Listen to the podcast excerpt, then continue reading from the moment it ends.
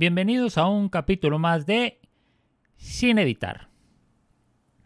Mi nombre es Jaime Beltrán y este es el episodio 41. Y en esta ocasión me acompaña. Presente. Buenas noches, raza. Mi nombre es Carlos Troches. Mis redes sociales en mi Twitter me pueden encontrar como Troches11, Troches con Z al final. Ahí estamos. Pues aquí venimos a, a nuestro amigo Jaime a hablar de temas de actualidad. Yo soy Alejandro Yáñez, mi Twitter es arroba G. Y pues parece que hoy va a estar candente. ¿ah? Yo creo que hasta los chairos van a van a, van a retorcerse de, de, lo que acaba de pasar. Sí, se, sí, se presta mucho para... Porque les dieron en el, como dice el meme, periodicazo en el hocico, güey. O sea, sí está mojado. ¿Mande? Con el periódico mojado en el hocico. Sí, güey. Sí estuvo muy, sí estuvo muy rudo, güey. Esta semana esta semana ha estado un poquito ruda para ellos. Este, porque la frase de la semana es. Este. Nunca había sido un presidente tan atacado. O nunca un presidente había atacado tanto, güey. Esa fue una frase que soltaron en la semana. Y porque así se están poniendo las cosas, güey. Se están poniendo a toma y daca, o sea, me tiras, te tiro, me pegas, te pego, o sea, ahorita ya no es, ya la investidura presidencial ya no tiene valor, güey. Lamentablemente este señor se ha encargado de hacer eso, de que la investidura presidencial pierda valor y pues ya la gente no le, no le sigue sus curadas, ¿no? Pero pues... Empezamos por por la noticia de qué fue, fue el martes o el lunes o el martes fue cuando salió lo de lunes. ¿Eh? El lunes.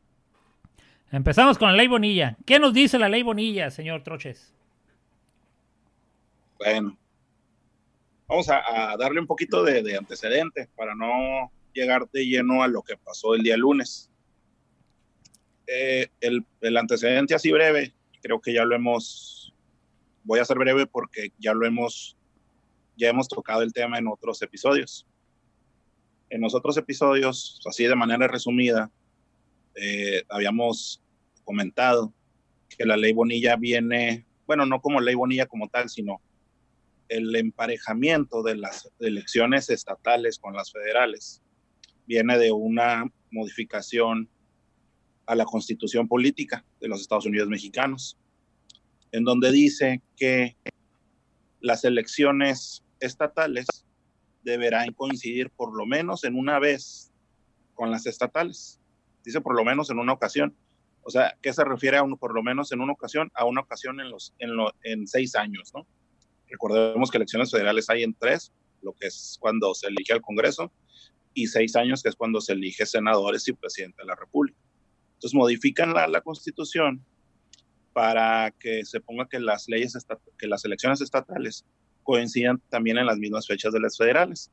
¿Por qué motivo? Pues para ahorrarse dinero básicamente, ¿no? Es muy costoso hacer una elección como para tener elecciones diferenciadas, ¿no? Un año tener estatales, otro año tener federales, otro año no, otro año estatales otra vez.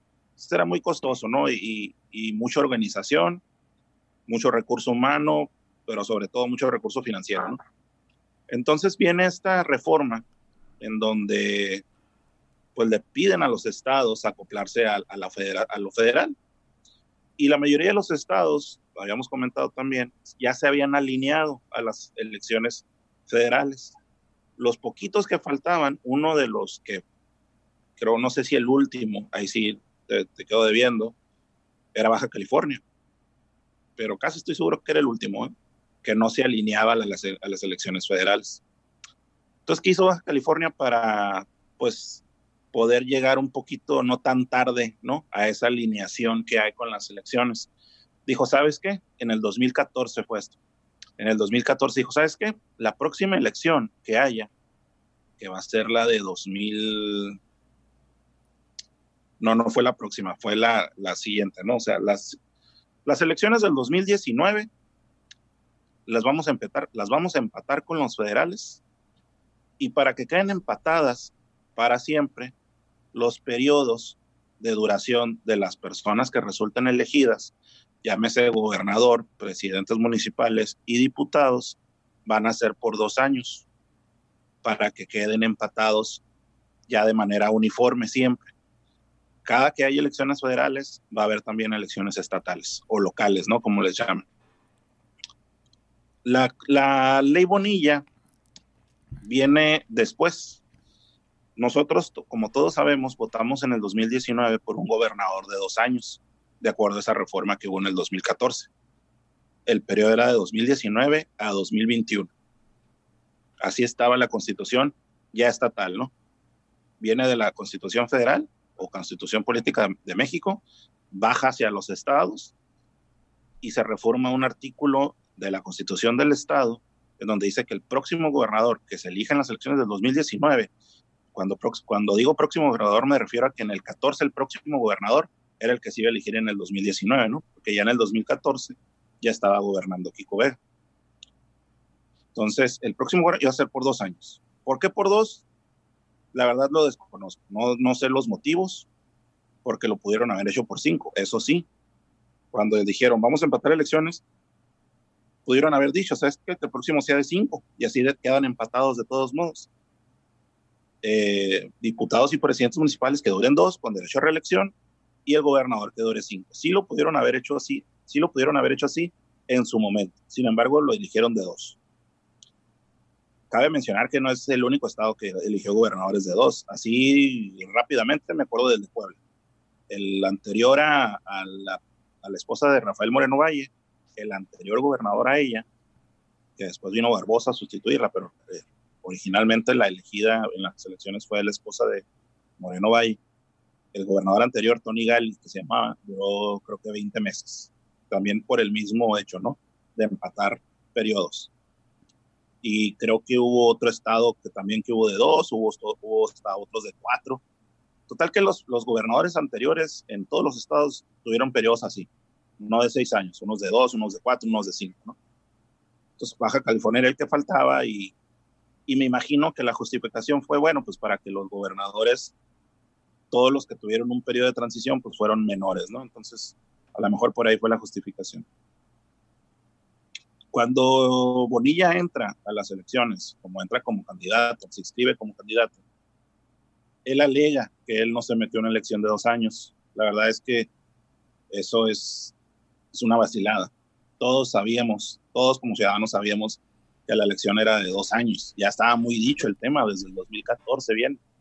Pues hasta el candidato que aventó el PAN tampoco no era un candidato muy brillante, eh, Oscar Vega Marín, como para aventarse cinco años, pues, ¿no? O sea, e, e, era como un cuate de relleno, al cabo que si perdíamos no pasa nada, pues. E, esa impresión me dio cuando pusieron a este, a este candidato. A todos, ¿no? porque era, era entendido que así iba a ser. A muchos les dio esa impresión. De por sí estaba muy complicada la elección por el tema López Obrador, por el tema Fico Vega. O sea, sabían que iba a ser una elección muy complicada y todavía le sumas el factor que iba a ser de dos años, pues los candidatos fuertes decían, no, no, no me aviento. Es mucho riesgo para dos años nada más. Bonilla. digo, no, no, no, a ver. Bonilla, sabiendo de esto, él se lanza, ¿no? Era muy, era muy comentado en las columnas políticas o en el chisme de, del tú a tú, de que en la de dos años iba a ser Jaime Martínez Veloz. Y Bonilla, recordemos que él era senador. A él lo votamos como senador eh, en las elecciones federales del 2018, cuando sale electo el observador. A ver, para tu carro. Lo votamos. ¿Qué quieres decir? ¿Votaste por él? Bueno, que salió en las elecciones. Ah, bueno, bueno, bueno. Ah, continúa, continúa, continúa. Sí, no, no, no. A lo mejor así se entendió, ¿eh? pero no. Sí, sí, güey, sí, sí, sí. Casi te sacamos del pinche chat y de la conversación. El Cortés, porque pues el Cortés, ah, bueno, muy bien, muy bien. Corrijo, fue, fue electo senador en las elecciones del 2018. Después lo nombran como delegado de los programas sociales del, del como representante federal aquí en el gobierno de Baja California y después ya se va de candidato a gobernador. Me resulta ilógico si, si él sabía que iba a ser candidato de gobernador que se fuera de senador. ¿Por qué? Porque él sabía que él no iba, que esta no iba a ser la elección, la de 2019. Él sabía que iba, se iba a esperar a la otra, a la del 2021, porque iba a ser ya de seis años. Este iba por dos. Mejor dijo, me quedo como senador dos años o tres en, en este caso, y luego ya me voy de candidato a gobernador. Sin embargo, pues todo indica que fue una indicación de, de López Obrador, que dijo, no, vas a ser tú. Y luego vemos lo del periodo, o le dio carta abierta para resolver lo del periodo. Resulta electo como gobernador Jaime Bonilla. Y luego se viene toda esta, pues toda esta operación, vamos a llamarle así, por el cambio del periodo. Recordemos que cuando él, él, él resulta electo, todavía estaba el Congreso anterior, la legislatura anterior a la que se eligió en esa misma elección. Y para ellos no verse muy mal de que este cambio en la constitución del Estado, que las facultades, sí cierto, sí las tiene el Congreso del Estado, los cambios a una constitución política estatal, sí las tiene las facultades del Congreso del Estado. ¿Me permites que te interrumpa antes de, que continúes, porque, porque tiene mucha lógica. En, en, la cronología lo que está diciendo tiene, tiene, mucho sentido. Pero aquí es donde entran las suspicacias, ¿no? Y es lo uh -huh. que quiero comentar previo a que continúes con ese tema. A ver, güey, si este cuate ya sabía, digo, honradamente tenía un, un puesto pues muy honorable, desde donde podía mover muchas cosas, no le costaba nada esperarse a que a la mitad de, de, del sexenio de López Obrador, pues el cuate participara como candidato al gobierno del estado de Baja California. Pero aquí el tema es, digo, no lo digo yo, lo pensamos, pues yo creo que todo el mundo, por lo que iba de la administración del actual presidente, pues dijo, no manches, si me espero al 2021, no voy a ganar. me aviento de una vez ahorita, hago ese movimiento del que tú vas a hablar, Carlos, para quedarme cinco años. Porque si me aviento en el 21, definitivamente no voy a ganar por lo que conocemos de la administración, pues que, que, que muchos de los seguidores de López Obrador no han querido ver, pero esta madre viene en picada desde el principio.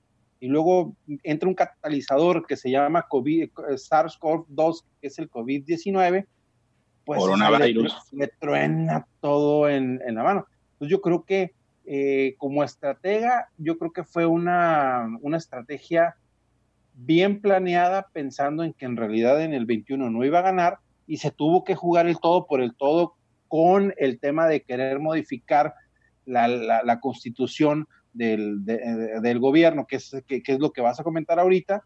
O se fue por todo o nada. No, no, no sé cuál sea tu opinión al respecto. Fue, porque si me espero el 21, me va a tronar. Entonces, ahorita o todo o nada. Y como dijo un buen amigo, yo no le hace 30 días de gobernador, no hay ¿no? o sea, yo con 30 sí. días me doy. Muchos, muchos piensan igual que tú, igual, igual puede ser, tiene lógica. Pero también el otro, el otro rumor era ese, de que él sí estaba consciente de que era de dos años de que había un acuerdo inclusive ya entre las dos personas, el que iba a ser el candidato y él que iba a ser el siguiente, para manejarlo así, de que tú te avientas en esta por dos, yo me voy en la siguiente por seis. De todos modos, él iba a ser senador, él iba a ser el coordinador de los programas sociales en Baja California, prácticamente como un vicegobernador. O sea, prácticamente iba a tener más, inclusive iba a tener más poder que el mismo gobernador. Entonces, pueden ser, ¿no? Cualquiera de esas dos hipótesis me suenan creíbles, ¿no? Bueno, entonces nos quedamos en que resulta electo por dos años, empieza, ahora sí empieza el trabajo sucio. ¿Cómo le hacemos para ampliar esta gubernatura cinco años? ¿no?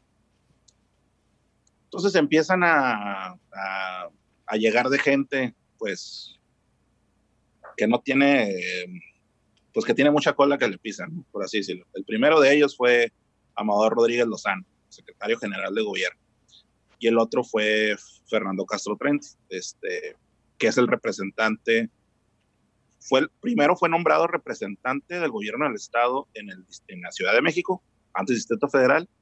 Todos los gobiernos de los estados tienen un representante del gobierno allá. Y ahorita es el, es el coordinador de asesores del diputado Mario Delgado.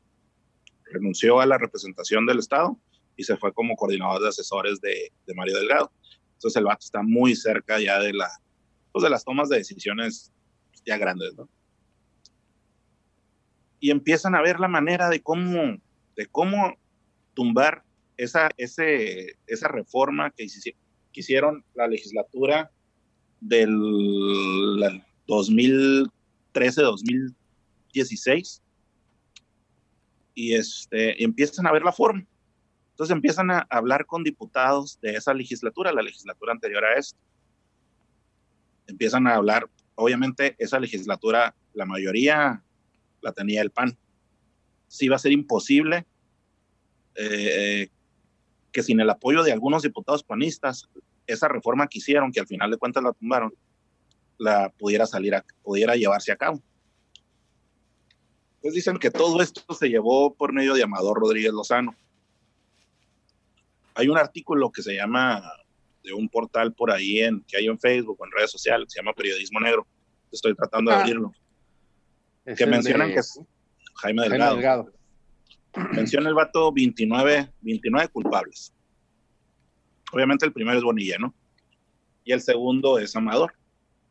Y luego empieza con los diputados que votaron a favor de la ley Bonilla, ¿no? Ahora sí, ley Bonilla y después empieza con los presidentes municipales, porque para que esa reforma se llevara a cabo, ocupabas la, que los municipios, que tres de los cinco municipios del estado también la aprobaran sus cabildos para que surtiera efectos.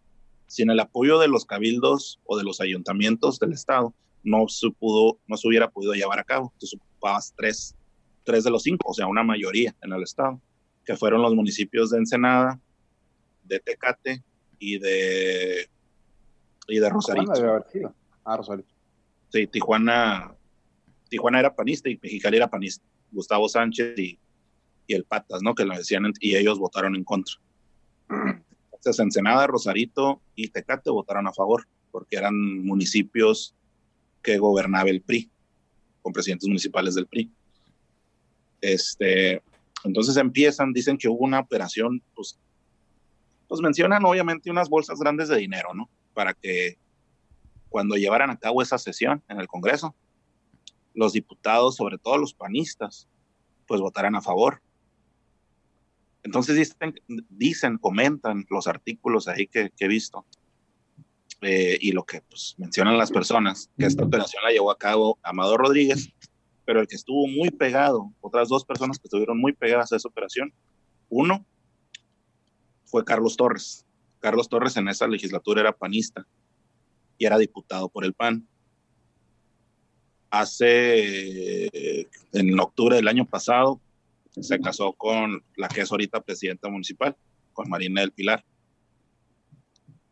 Dicen que ellos se encargaron de convencer a los demás diputados panistas. No lograron convencer a todos porque de todos modos no ocupaban a todos, pero sí convencieron a cuatro o cinco diputados panistas ya dicen las bolsas que fueron de un millón de dólares o otras cantidades para que votaran a favor de esta ley, porque sin el apoyo de los panistas no, se hubiera podido llevar a cabo. Entonces es Amador, es Carlos Torres, y la tercera persona que dicen que se encargó de llevar a cabo esta operación fue una persona de apellido Miramontes. En ese momento, Miramontes era el administrador de la aduana de Mexicali impuesto también por la, ya por el gobierno de López Obrador. Entonces, que era, pues, digámosle por su nombre, que era, pues, de dónde iba a venir el dinero, ¿no? O esas bolsas que recibieron, Entonces se lleva a cabo. No tiene nada, ¿no? Sí, pero pues ocupado apoyo, ¿no? Digamos que no le iba a poner pero estás, Pero estás de acuerdo que era gente, o sea, por ejemplo, estos cuates que cayeron, pues ya estaban al final de su, de su legislatura. ¿Qué pensar? Pues qué chingados, ya no tenemos mucho que perder. Digo, a lo mejor el capital político que pudieran haber acumulado contra un millón de dólares se la jugaron, porque también vivimos en un país donde tenemos muy poca memoria. Entonces, ve tú a saber si nos vamos a, si se van a acordar nuestros electores que votamos a favor de la ley Bonilla y les valió madre, ¿no? Más vale los dientes que los parientes si votaron en, a favor de, de, ese cambio de la constitución de la que tú estás hablando, porque no tienen nada que perder, ya era al final de la legislatura. Pues sí, recordemos que para ese entonces ellos ya sabían que el PAN había perdido todo poder, no, había, no le había quedado nada al PAN. Y para que ellos volvieran, bueno, dijeron, pues con esto es como mi fondo de retiro, ¿no? ¿Tú qué le sabes a eso? Indemnización. Prefirieron, prefirieron cobrar el fondo de retiro. Exacto. Entonces lo meten a consideración, lo meten a consideración ahí en pleno Congreso, sale aprobada. ¿Qué es lo que aprobaron? Que en vez de dos años, como se había creado en el 2014, que la gubernatura en vez de dos años iba a ser de cinco. Aquí el problema fue que lo hicieron ya con la elección hecha. O sea, ya habíamos votado, ya habíamos votado por una, o sea, por una persona y por un tiempo, por un cargo y por un tiempo definido y ese tiempo definido eran dos años, porque no se modificó antes. Pasa esto, pues obviamente la sociedad y muchos partidos políticos en contra pusieron el grito en el cielo, el mismo gobierno del Estado, muchas asociaciones, instituciones levantan o ponen una serie de, de, mm, de recursos jurídicos ante la Suprema Corte de Justicia para tumbar eso que hicieron de cambiar el periodo después de la elección efectuada, que es lo que hizo la legislatura. ¿Qué es lo que pasó el lunes? Se votó, se votó la Suprema Corte de Justicia mediante sus 11 ministros, votaron si esa reforma que habían hecho la legislatura anterior iba a ser procedente. Y pues fue tan contundente que fue unánime, ¿no? Los 11 ministros de la Suprema Corte votaron en contra. Básicamente el argumento fue, no puedes modificar una constitución o, una elección si ya la votaste, si ya pasó, si ya se acabó, si ya se terminó, la persona ya está en el poder. ¿Cómo vas a poder ampliar un periodo cuando la elección ya pasó? Básicamente eso fue, ¿no? Que el Congreso no era quien para andar haciendo modificaciones a una elección sí, sí tiene sí puede modificar una constitución estatal, sí, sí tiene las facultades, pero no puede modificar algo que ya, que ya es un tema electoral, ya no tanto de constitución, o sea, ya no tanto de constitución, sino tema electoral, ya eran otros terrenos, ¿no? Que ahí Bonilla ya dijo que está en contra, que lo opina diferente, que no sé qué, pero pues, o sea, a mí se me hace difícil de pensar o de imaginar cómo es que lo convencieron, pues, cómo es que convencieron de algo que, muchos sabíamos que, no iba a proceder, pues, o que si procedía iba a ser que pues ya estábamos en un país que no iba a tener, eh, pues que no iba a tener contrapesos, ¿no? Imagínense si esto hubiera pasado, pues ya hubiéramos pensado que pudiera ocurrir cualquier cosa, ¿no? Gracias a que esto pasa, pues podemos tener un poquito más de confianza en pensar que, bueno, por lo menos está la Suprema Corte de Justicia, ¿no? Que es, digamos, imparcial. Mira, yo creo que que hay dos factores que, son dignos de tomar en cuenta. Eh, y me voy a ir a 1989 con Rufo, ¿no? Lo que pasa es que hay que tomar en cuenta algo. Bueno, yo que soy de, de, Sonora, de Ramosillo, platico mucho con mi esposa, dicen que aquí no conocían, cuando veían en familia con Chabelo, pues estos temas de Ricolino y, los pingüinos y estas cosas de marinela. Los bubble gummers. Pues, de los bubble gummers, o sea, ese tipo de cosas o sea, no, para, para ustedes eh, mm, eh, eran cosas que, no, que, que no, lo, no, no, lo tenían a la mano como lo veíamos nosotros y no estamos muy lejos, son 680 kilómetros de Hermosillo aquí. Entonces, qué viene el comentario? ¿Y, ¿Y, qué tiene que ver Rufo y en familia con Chabelo? Lo que pasa es que Baja California, es, ahora que yo ya estoy acá, estamos muy acá, pues, estamos muy lejos. Por eso Salinas dijo, bueno, pues si ganó Rufo, ya chingues madre, este, no hay pedo, eh, estás muy allá. No, no pasa nada. Y me da la impresión eh, de que en este caso no, no hizo mucha presión, el, en este caso el, nuestro H presidente López Obrador, en presionar al, al, Poder Judicial, porque también el Poder Judicial necesitaba un, poco de legitimidad, se necesitaba legitimar para poder decir, somos, realmente somos autónomos porque votaron otros fallos a favor de, López Obrador. Entonces, como políticamente estamos muy acá, pues siento que le restaron importancia. Y el otro punto es, de lo que hemos visto de López Obrador, que no tiene mucha lealtad, mucha lealtad y palabra, ¿no? Porque se puede decir muy fácil con su amigo eh, Jaime Bonilla, que lo apoyó mucho. O sea, Jaime Bonilla, o sea, tiene mucho tiempo siendo pro AMLO desde que estaban en el PRD. Ahora, bueno, pues ya no es PRD, ahora somos Morena y dijo, chinga su madre, o sea, no, no, no tengo problema con dejar que esto se salga de, de, de no dejar que se salga del control de, de, López, simplemente, ¿sabes qué? No voy a meter las manos por ti. Total, lo que me interesaba es estar aquí donde estoy y ya estoy, me da de madre lo que, lo que tú hagas. Entonces me da, me da la impresión que fueron estas dos cosas, que no le importó a López para presionar a Poder Judicial y dos, estamos muy acá, les valió madre Estamos muy lejos del centro. A ver, Cortés. Date, Carlos Cortés. Ah, ok. Una cosa. Y en el 89, este, como acabas de decir, realmente no ganó Rufo. Este, había ganado la, ¿cómo se llama esta? Margarita. Margarita, ándale, Margarita. Pero para legitimizar su presidencia, Carlos Salinas, haz de cuenta que les tiró un hueso, como que, ok, porque la, la, la, la, la, ¿cómo se dice? La elección que estaba en duda en ese momento fue la de Carlos Salinas. Carlos Salinas había perdido ante, ante Cuauhtémoc Cárdenas. Pero pues el, el sistema, todo, pues hasta este imbécil, ¿cómo se llama? Del Barlet. Manuel Barlet dice otra cosa, ¿eh? Pero, pero, pero bueno. Ajá, él dice otra cosa, pues, pero por favor, o sea, pues sinceros. Este, y, y él para legitimizar su, su presidencia, pues apoyó a Rufo, ¿no? Le dijo, no, pues el gane lo tiene él realmente la que había ganado a Margarita. Este, sí tiene razón en parte en lo que dices en que estamos muy alejados del centro y eso, pues simplemente si tú le preguntas a alguien, bueno, a lo mejor ahorita ya no, pero en ese momento tú le preguntabas a alguien de Baja California, te decía, no, la capital, ah, Tijuana, o sea, Mexicali ni siquiera pintaba. A si le preguntas a Bonilla, también te va a decir lo mismo. Lo que yo pienso, este, este, no tanto de la falta de lealtad de López Obrador hacia Bonilla, sino que es más bien un compromiso que se tuvo que echar.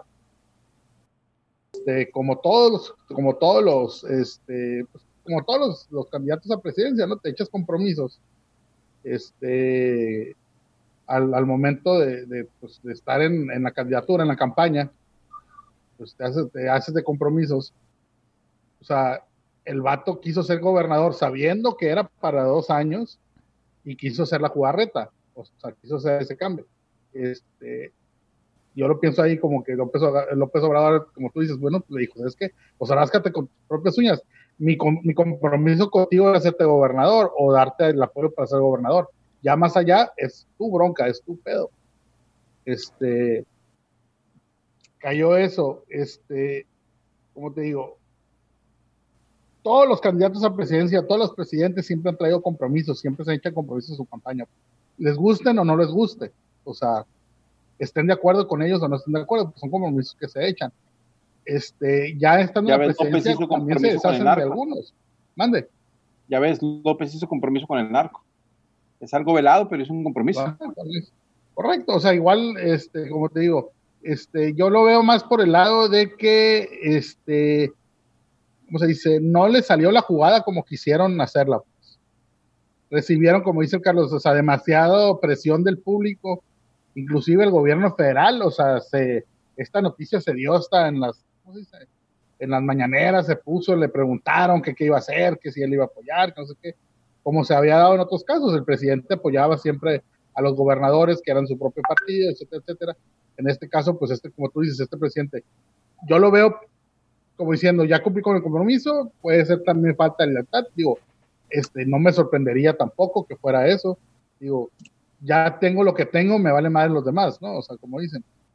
Este, pero más bien fue, este, yo digo que fue más bien eso, o sea, el, es que yo te ayudé a llegar a la gobernatura, pero yo de ahí ya no voy a hacer más por ti, no te salió la jugarreta, aparte hubo mucha presión del, del público, de la gente, y pues más el vato se tuvo que aguantar, ¿no? O sea, claro que él alega que en dos años no puede hacer nada, que él quería los cinco para poder realmente hacer algo, pero como dicen, o sea, ¿por qué votaste tú por él o por qué votamos algunos por el, por el Bonilla o la gente que votó por el Bonilla? Votaron muchos porque era dos años, porque saben que es un criminal, saben que, el vato, digo, siempre ha sido un tramposo, etcétera, etcétera. Pero pues realmente, ¿quiénes eran los candidatos que estaban aparte del Bonilla? Era el, el, el Acosta Fregoso, ¿no? No era Acosta Fregoso, ¿era quién? Sí, el Acosta. Sí, el Acosta Fregoso. y, y Oscar Vega. Y Oscar Vega, o sea, uno que era el, el ¿cómo se llama? El achichincle del, del Kiko Vega. El Kiko Vega realmente fue él el culpable de que el, gobierno del Estado, que, o sea, que el gobierno del Estado haya pasado a manos de otro partido, en este caso Morena. Este, el candidato del PAN era lógico que no iba a ganar, ¿por qué? Porque todo el desmadre que le habían sacado al, que le habían sacado al Kiko Vega.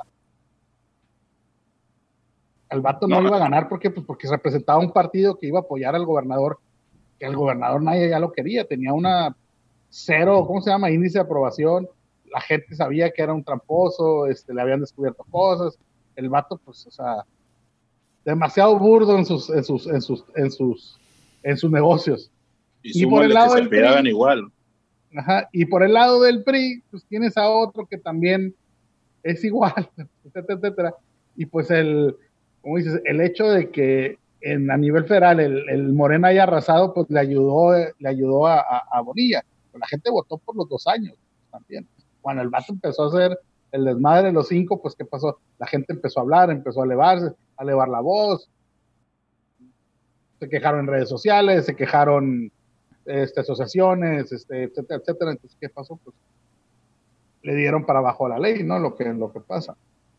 Claro, eso del, del, soborno también era bien sabido, ¿no? Eran un millón de dólares para cada diputado que había aprobado la ley. ¿De dónde venía la lana? Pues pues quién sabe, ¿no? Del Bonilla o del este, este administrador de, la aduana, que también es un tipo, por favor, ¿no? yo, yo, creo que aquí lo que pasó también fue. Eh, aplicaron la de hay que ser cochi, pero no tan trompudo, güey. Eso fue lo que pasó, güey. O sea, está bien, ya, está, está Bonilla ahí. Ya, Bonilla. Ah, cayó el bastión panista. Ahora Baja California es, es, de, es de Morena. Órale. Y como dices tú, bueno, pues ahí está. Ahora ponte a hacer tú las cosas. Hizo la jugarreta esta pensando que a lo mejor López Obrador lo iba a apoyar de que, ah, sí, este güey me va a hacer el paro con la Suprema Corte de Justicia y me van a dar por el lado. Pero la bronca es que no puede ser tan trompudo, pues. No puede ser tan cínico porque el hecho de darle, de aprobar la ley Bonilla es abrir la puerta para que en otros estados suceda lo mismo. Generas jurisprudencia.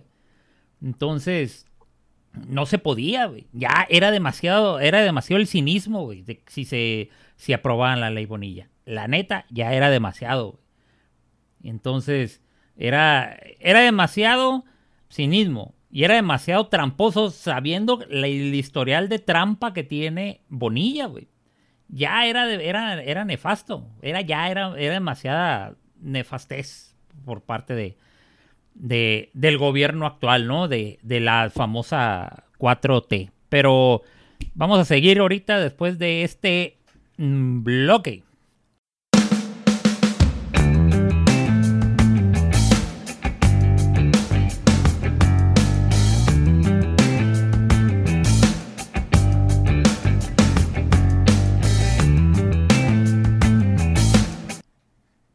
volvemos de, después de este pequeño bloque.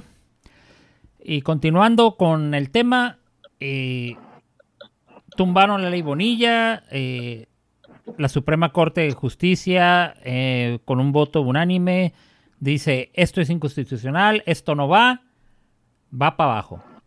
Traducción, al señor Bonilla ya nomás le queda un año de gobierno. ¿Eso es bueno o eso es malo? Bueno, abundando un poquito ahí a lo que estaban comentando ahorita de que si somos, si somos importantes o no para, para el gobierno, que, pues que todos sabemos que las decisiones se toman allá en la Ciudad de México, ¿no? ¿Por qué? Pues porque allá está el poder, ¿no? Allá, por más que haya dicho el observador que lo iba a descentralizar, pues, la verdad es que no ha ocurrido y... No creo que ocurra. Y no creo que ocurra porque sería muy costoso, ¿no? Además. Eh, recordemos que los políticos o la base política, todas las decisiones que hace o las decisiones que toma, las traducen en votos. O sea, si vamos a apoyar a alguien, ¿cuántos votos nos representan, no?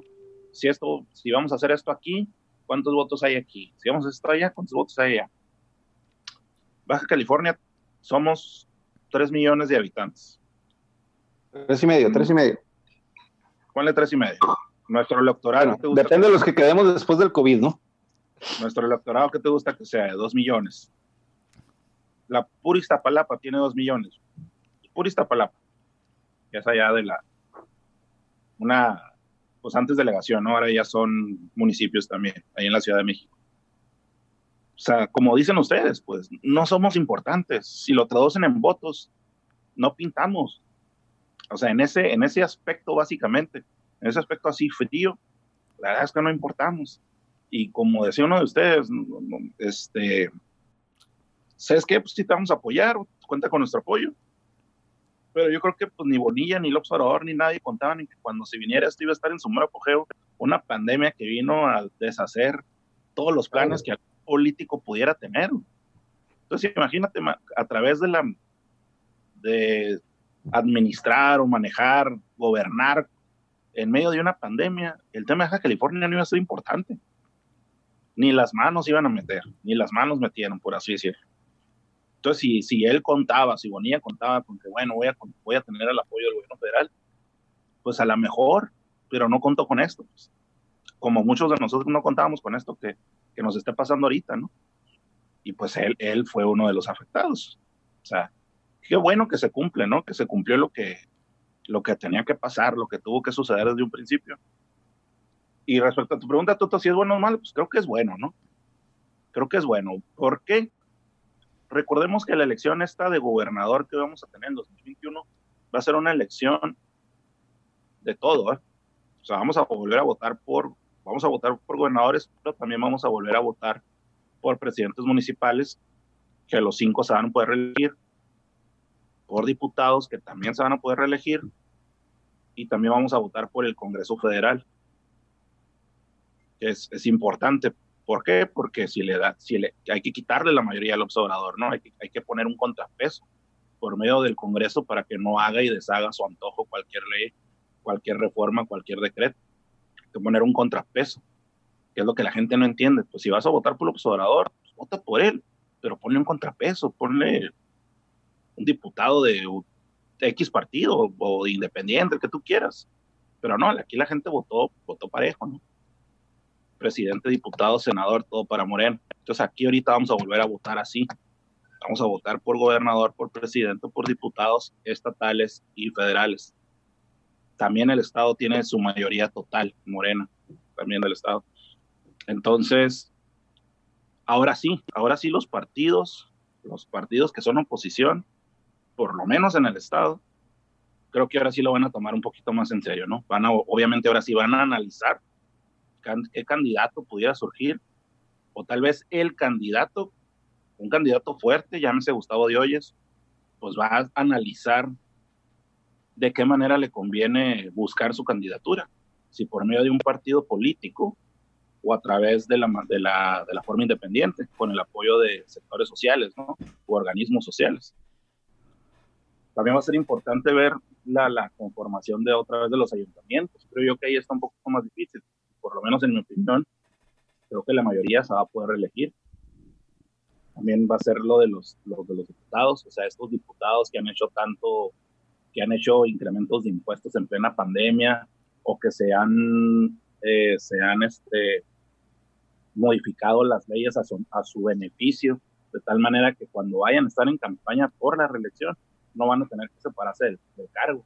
es decir, van a poder seguir cobrando su sueldo estando en campaña. Algo que no sucedía. O sea, una, esta va a ser la segunda elección con reelección que vamos a tener, pero los que se, los que se quisieron reelegir la vez anterior, Gustavo Sánchez, por ejemplo, se tuvo que separar del cargo, tuvo que entrar su suplente. Los diputados que buscaron la reelección tuvieron que separarse del cargo y entró su suplente ellos no, ellos ahorita no van a estar obligados a, a separarse del cargo, van a poder estar en campaña y a la vez su siendo, fungiendo su, su puesto, ¿no? O su cargo público. Entonces yo me pregunto, ¿de qué chingados sirve tener un suplente? Si no, o sea, se supone que para eso es el suplente.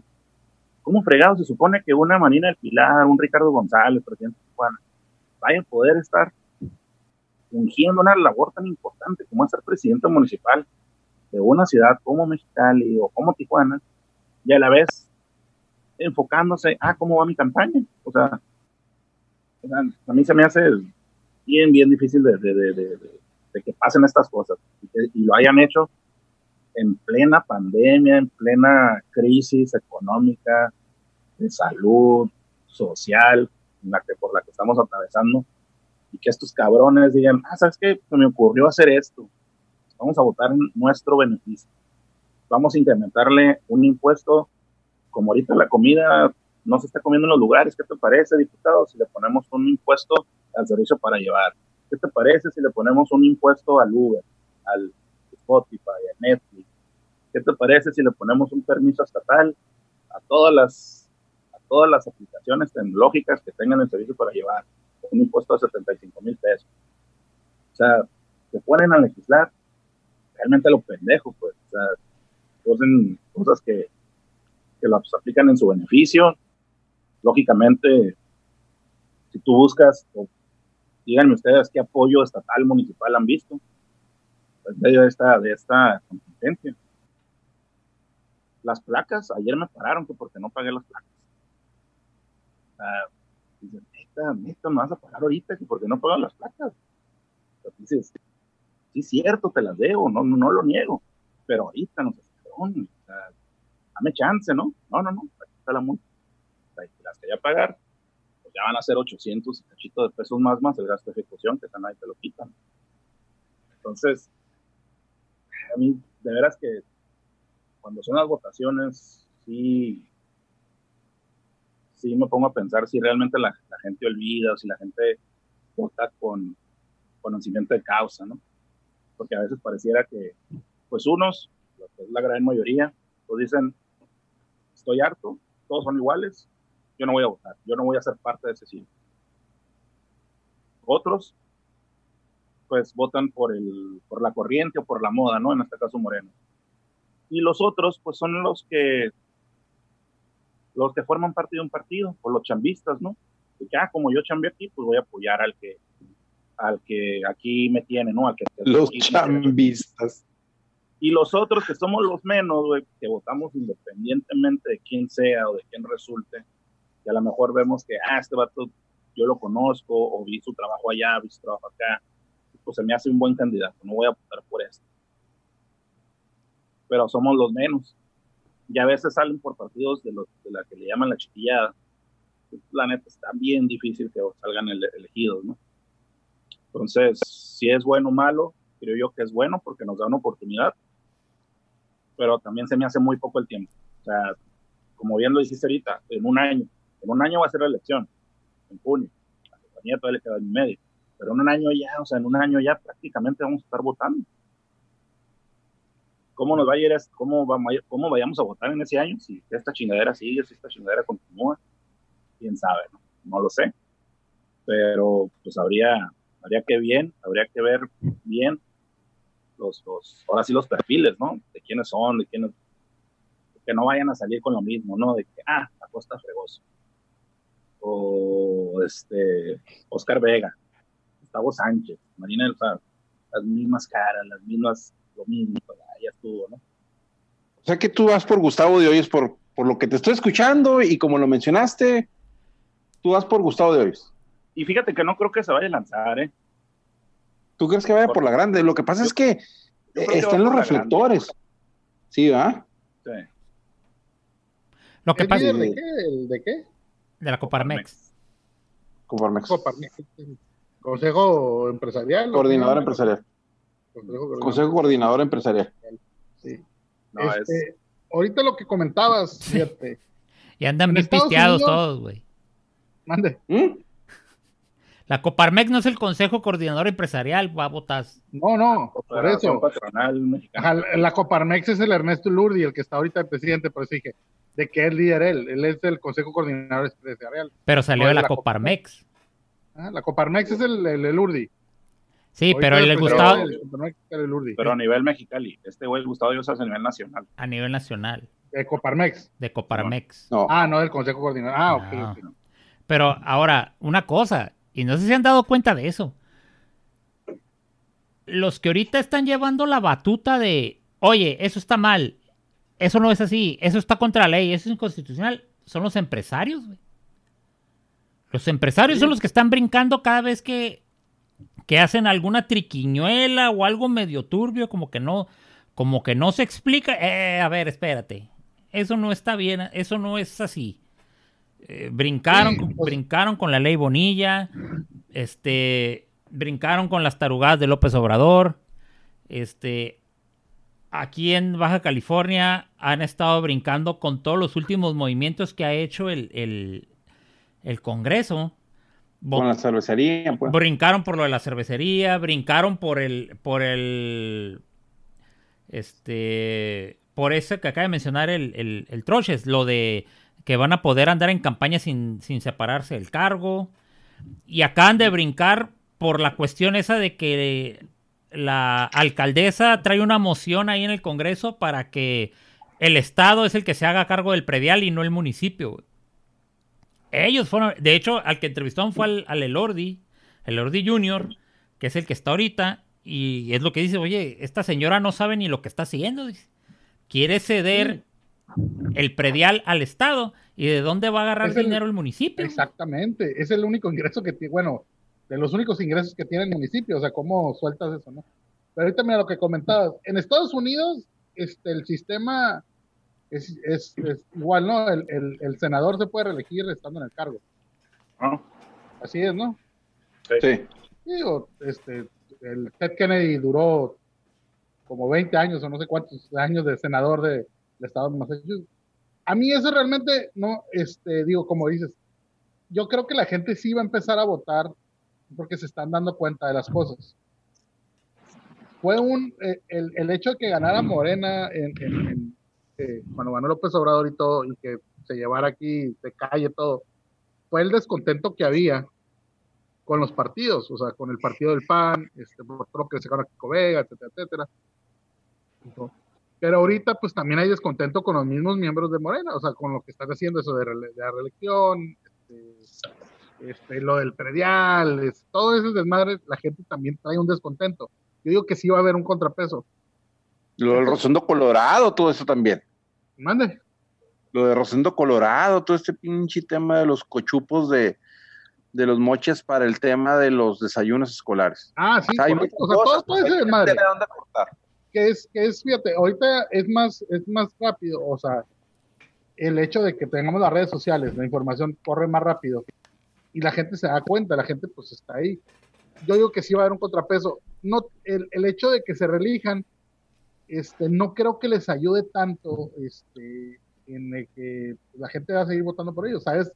Sabes quiénes son los culpables, sabes quiénes son los que, por ejemplo, votaban por la ley Bonilla, etcétera, etcétera. Entonces, vas a votar por el contrapeso en sí el, el, el hecho de que se relijan eso, pues no está bien moralmente, pues no, no, no está bien, ¿verdad? Pero te digo, pues, en Estados Unidos también lo hacen así. Este, es, es, es el mismo sistema que se maneja. Es en ti como el votante, como el parte del electorado, en el, el de que el que se cambie, es que pues, ya no voy a votar por este cabrón porque pues, está el nabo, o sea, y también, o sea, simplemente uno, del, uno de los panistas que votaban por la ley Bonilla, el Ar- Araujo, ¿sí, no? Félix Arango. Félix Arango, perdón. O sea, ¿cuánto tiempo lleva de, de, de, de diputado el güey? O sea, cambiando de un, de un lado a otro también, o sea, este, ¿cómo se llama? Rebotando de un, de un puesto en otro, o sea, siempre está ahí, o sea, Chapulín, como se llama.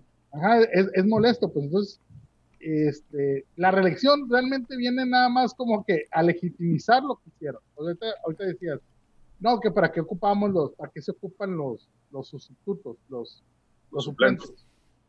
Por favor, seamos sinceros. ¿Tú crees que el suplente cuando, cuando Gustavo, cuando Gustavo Sánchez estaba en campaña, ¿tú crees que el suplente era el que manejaba las cosas?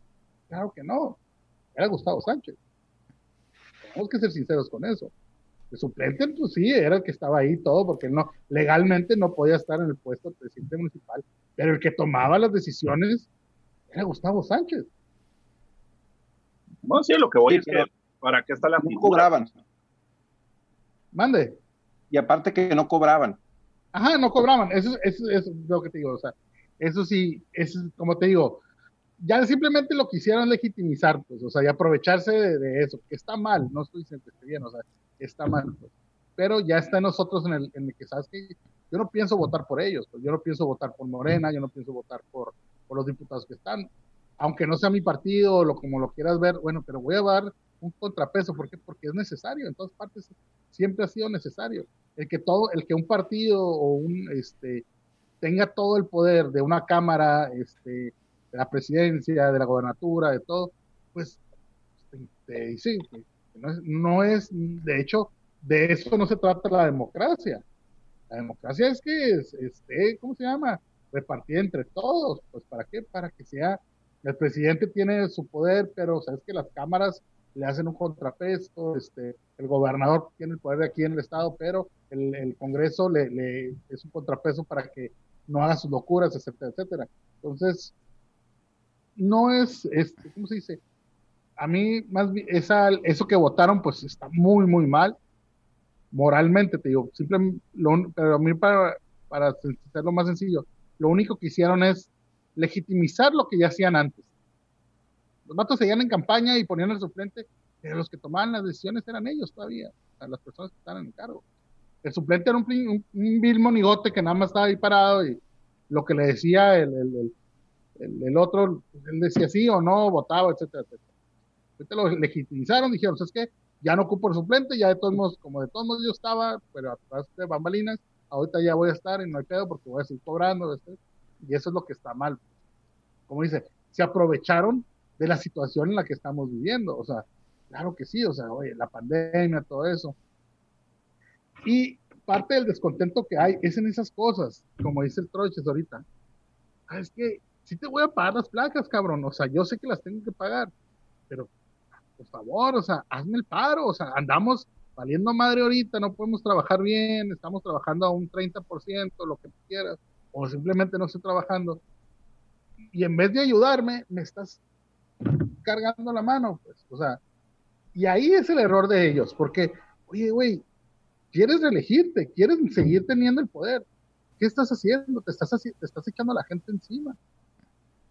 La Marina del Pilar es una monigota del, del, del, Bonilla. Y es una monigota, o sea, es un títere de su esposo también. Ahí el que realmente, este, ¿cómo se dice? Gobierna o el que realmente toma las decisiones es el esposo. El, ¿Cómo se llama? Es el Torres, o cómo se pide. Carlos Torres. El esposo. Carlos Torres. Claro que sí. Ella simplemente está ahí porque, porque estaba en Morena desde antes se hubiera visto mal que Carlos Torres se hubiera puesto con Morena siendo panista, o sea, tan rápido. Lo que pasa es que también lo que se buscaba era un tema de equidad de género, era una muchacha, una muchacha bonita, este, acuérdate que la morra era diputada federal, estaba en México, tenía poco de haberse ido, y a la hora de las elecciones, ¿a quién ponemos? Pues ponemos a esta morra para que le gane al Gustavo Sánchez, que, por cierto, eh, ayer lo vi en la tarde, este, caminando por la Justosierra como cualquier hijo de vecina en su pantalón de mezclilla y camisa blanca.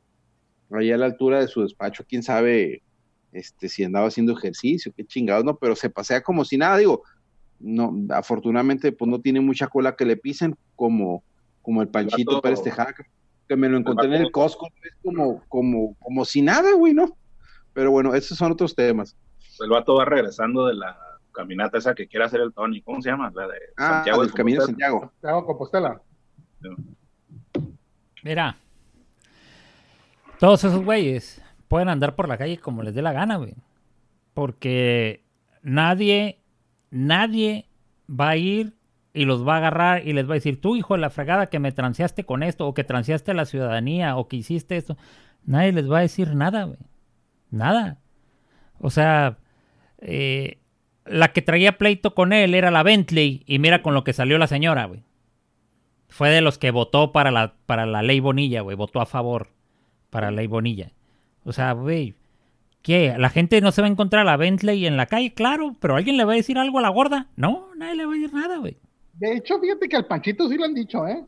Yo me acuerdo una vez que fui a Los Águilas y me tocó, estaba comprando una gorra y llegó él con su hijo y la verdad, todos los que estaban ahí, inclusive yo, estábamos acá, lo volteábamos a ver y de que qué poca madre, ¿eh? Sí, había gente que decía de que mira este pendejo, se pasea como si nada, le empezaba atrás de él y con su hijo ahí, ¿eh? Le decían al vato, sí. O sea, de que mira este pendejo se pasea como si nada y la, chingada, y la gente viéndolo con mirada de que qué poca madre tienes. Después el güey se subió a su palco, o era no sé si era su palco, o él era un palco, y los de abajo acá de que Panchito, la porra te saluda y tal, mentar la madre. O sea, claro, no pasa de ahí, ¿verdad? O sea, digo, el vato es lo único que tiene que aguantar, digo, las tranzas se las aventó y la lana se la quedó, digo, no es como que la regresó. No, yo me encontré cierto, a. O sea, yo me encontré a Jaime Díaz, güey, en el, en el Carl Jr., güey. Fue cumpleaños de una morra del trabajo, fuimos ahí al Carl Jr. porque la morra quería comer ahí. Llegamos, está así que cuando de repente, muy despichadito en una esquina con otro vato, quién sabe quién sería el otro tipo. Ahí estaba, y yo me quedé, Jaime Díaz, porque no lo reconocí bien, y ya me puse así de un lado, eh, sí es este cabrón. Ahí estaba, güey. Y aún así llegaba raza y lo saludaba, güey. Entonces casi como que, güey, no machos, güey, Jaime Díaz. No friegues, güey, no friegues. Y a eso es a lo que le apuestan, güey. Eso es a lo que le apuestan. Todo esto es A que la gente se olvide. A que la, a que la gente se le olvida, a que la gente no va a saber. Y la otra que le apuestan es de que, puta mano, tengo que volver a votar por Morena, porque si no, mis 1200 pesos que me dan cada mes no me van a llegar. Ese es el que rollo. dijo, ni les llegan, eh, güey. No, no, no les llegan todo el tiempo, güey. Es que es cada dos meses. Son 1200 no, no, no, cada dos meses. Sí, güey, pero no les llega, no les llega como, como de manera regular, güey. O sea, hay gente que está batallando con ese tema, con el tema de la chingada beca que no les, no, no les llega completo. No, pues es que, pues, ajá, hay que ver esos casos porque yo conozco eh, raza. ¿cuál, que, ¿Pero cuál beca? ¿La de los viejitos? La de los viejitos y la de los morrillos y todas las becas que ah, dan. la de los viejitos, fíjate, este, la mamá del palo de mi primo, mi tía, es que viene elegido. Ella sí, eh, cada mes, cada dos meses, cada dos meses, ¿no? Ahí. Sí. Cada dos meses ahí tiene su depósito y ella está bien contenta con su. Mira, la, con su una amiga que se quejó era, era su, su hija que no le llega este, constantemente la, la de jóvenes construyendo el futuro. Ah, la de los ninis, los Sí, 3600. mon. Sí, güey, pero esta niña sí estudia. Esta niña sí estudia. Estudia en el Cebatis. El 21. ah, esa es la, la beca de los de la prepa, ¿no? Construyendo el, jóvenes construyendo el futuro. Este, no, la de los jóvenes construyendo el futuro es a partir de los 19. Ah, Hay una de la, hay uno de los morros de la prepa, creo que les dan 800 pesos. Creo, Ah, pues esa madre a, a- a la hija de mi amigo no le está llegando. ajá, sí, creo que son 800, 800 bolas. Pero bueno, entonces, este, eso fue el desgarrete que hicieron aquí en Baja California. Ya le pegaron la torre a, Bonilla. Ahora hay que cuidar las manos porque lo que se pensaba robar en cinco años, pues se lo va a querer robar en un año. Entonces va a estar, va a estar cañón. Es el año de Hidalgo. Entonces, si está muy cañón. rápido. Ey, entonces sí va a estar, sí va a estar bastante este, interesante el asunto. Ahora, la otra, la famosa militarización que dicen que no es militarización del país, güey, y esa ya es a nivel este, nacional, güey. A nivel nacional, güey. Según los Chairos, dicen que, que lo único que está haciendo es eh, dándole a la Guardia Nacional el apoyo que necesita mientras se se establece ya formalmente, ¿no? Porque supone que la Guardia Nacional tiene un periodo de, de establecimiento de cinco años, una cosa así. Entonces, mientras terminan de hacer toda la transición de cinco años. El asunto es de... Yo tengo una pregunta ahí. Este, ¿Cuál es la diferencia entre ese, el uso del ejército como el cual, a la diferencia de los otros ejércitos? Ninguna. La Ninguna. chingadera, ¿no? Eh, eh, eh, pues sí, güey, pero lo que pasa es que, Sí, pues este dijo que no lo iba a hacer y sí lo hizo, güey. claro, o sea, es depende quién, quién, quién, quién lo está proponiendo, pues, ¿no? Antes sí era militarización, ahora es, ahora no, ahora es este darle facultades de seguridad al ejército. Pero eso, e, e, eso está desde Calderón, desde, desde Fox, güey. Desde Fox, ajá, el ejército en las calles, ajá.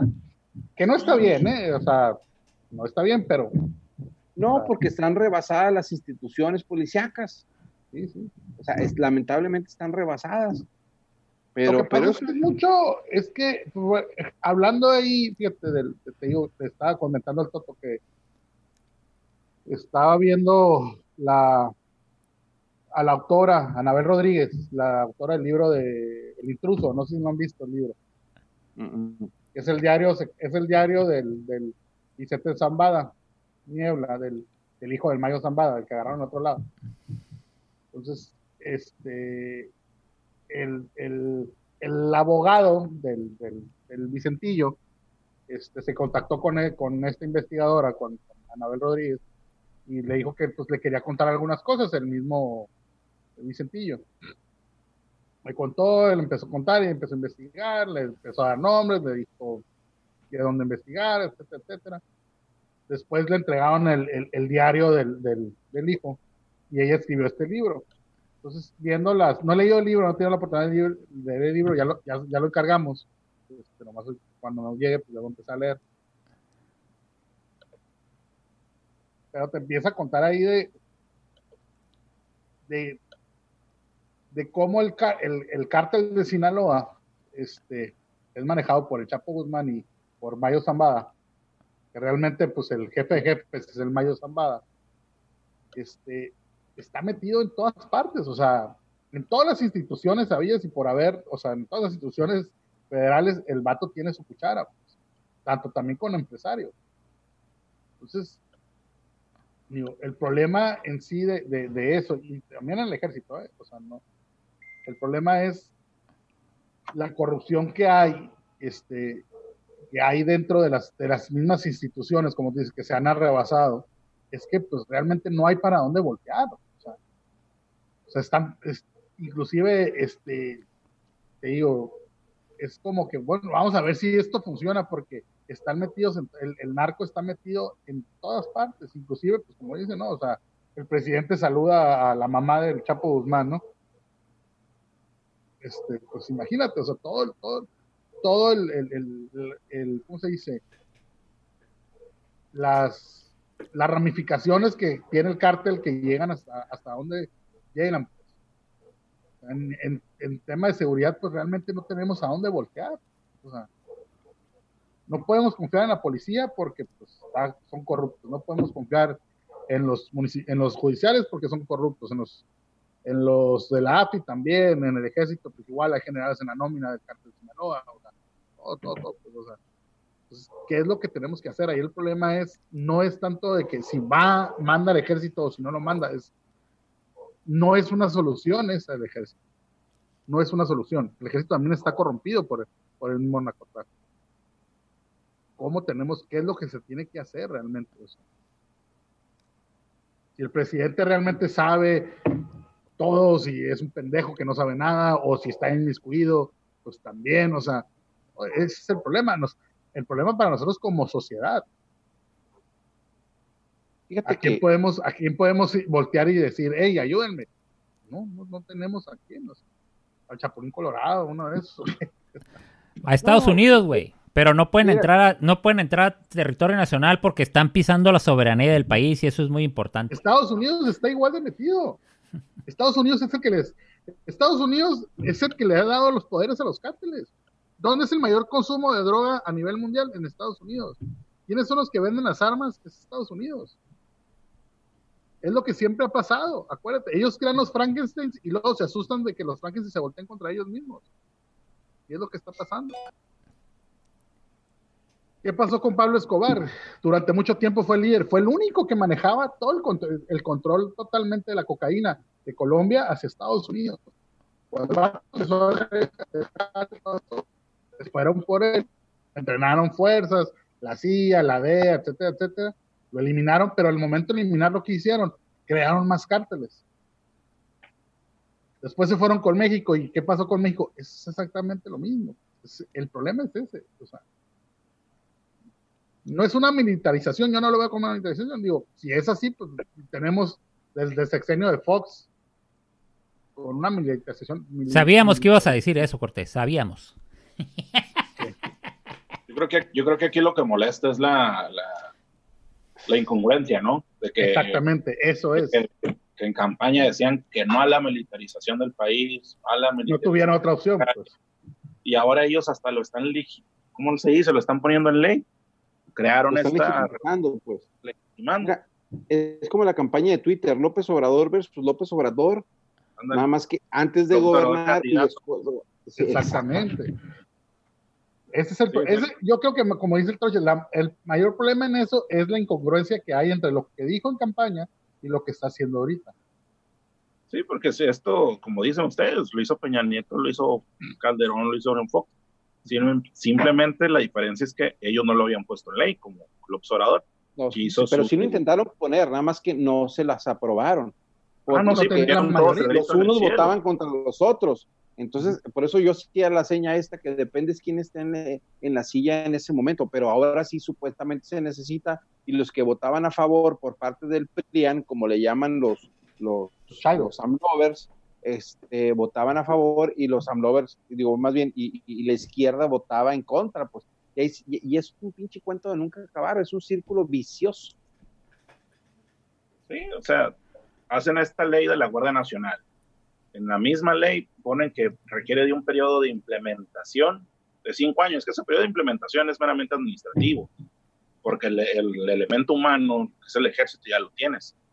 Pero pues ocupas una serie de, estructura, ¿no? Organigrama, eh, organización. Entonces que dijeron, bueno, vamos a aprovechar esta, esto que ya tenemos, así como lo tenemos y así como está, pues, para que ya se vayan a las calles y hacen este decreto meramente facultad del presidente y ponen, ¿sabes qué? En estos cinco años, en lo que entra la ley, ustedes ya dice, se ordena a la Fuerza Armada permanente a participar de manera extraordinaria, regular, regulada, fiscalizada, subordinada y complementaria con la Guardia Nacional en las funciones de seguridad pública, a cargo de esta última durante el tiempo en que dicha institución policial desarrolla su estructura, capacidades e implementación territorial, sin que dicha participación exceda de cinco años. ¿Y sabes qué? va a pasar? Perdón que te interrumpa, ¿sabes qué va a pasar? Lo, que ¿Lo pueden extender? No, no, qué chicas. Va a pasar lo que pasó con la AFI. Va a perder la izquierda, va a ganar la derecha, o va a ganar el centro, y a chingar su madre la Guardia Nacional. Lo mismo que pasó con la AFI. Sí, sí puede ser, pero guarden esa idea. Vamos a continuar en el siguiente bloque.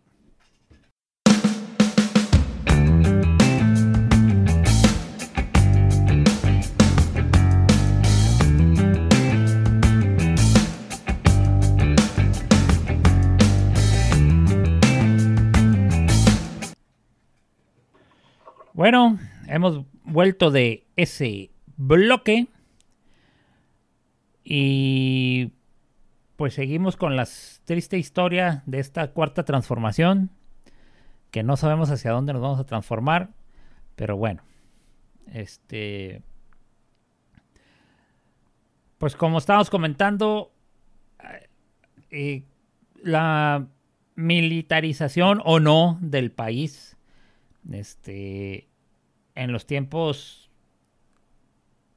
en los tiempos neoliberales, dirían los de la 4T, era considerada militarización.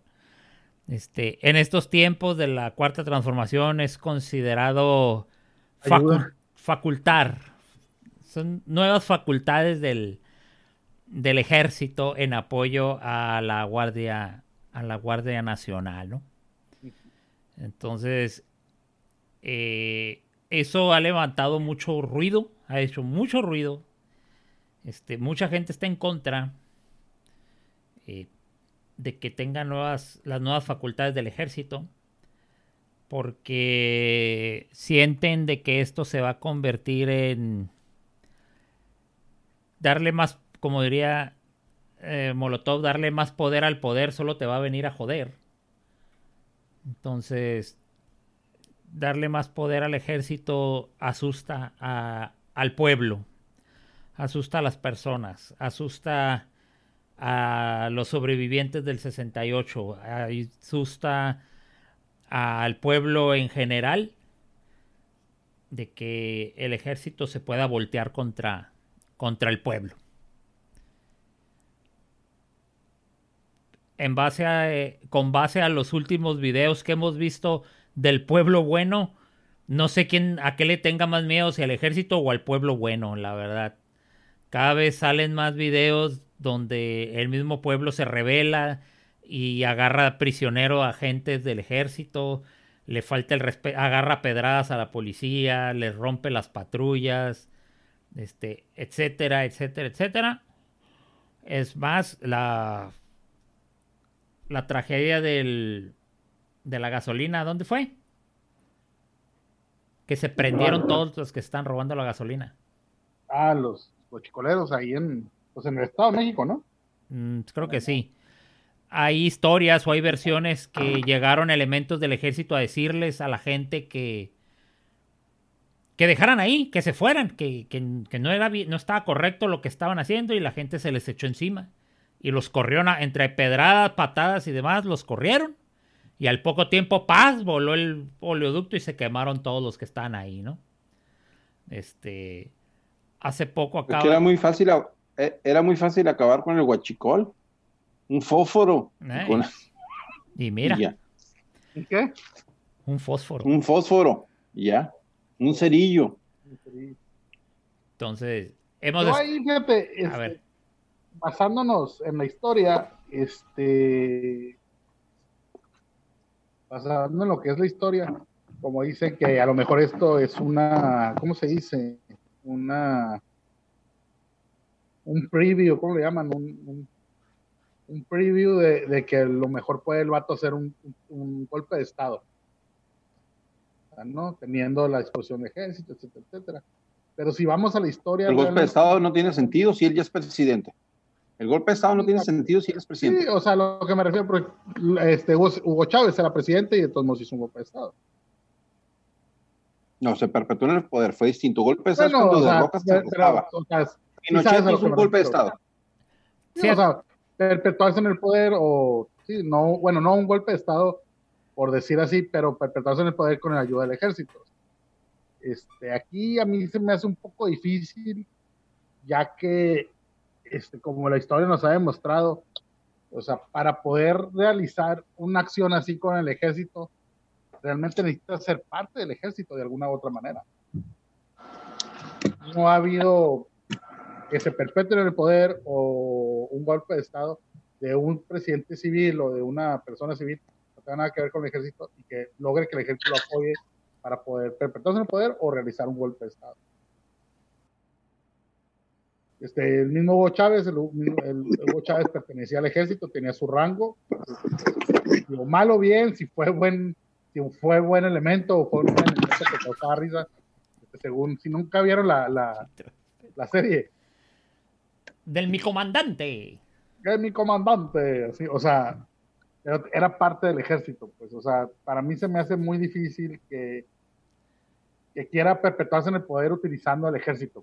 O sea, no lo veo muy factible, ya que el ejército no responde, aunque sea el comandante supremo por el cargo que tiene como presidente, realmente la lealtad del ejército se debe a los generales, a las personas que forman parte misma de la cadena de mando del, del ¿cómo llaman? Del régimen castrense, o no, bueno, no régimen, del...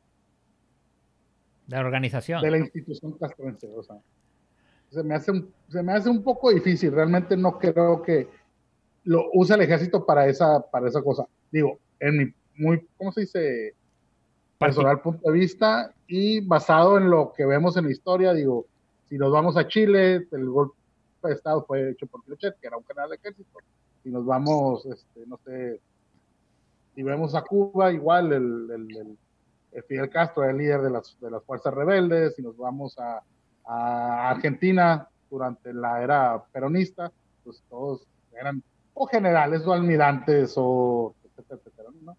Si nos vamos a Europa, después de la caída de la Unión Soviética, todos los países que había, las personas que se perpetuaron en el poder, pues eran parte del ejército, ¿no? O sea, no ha habido una, ¿cómo se puede decir?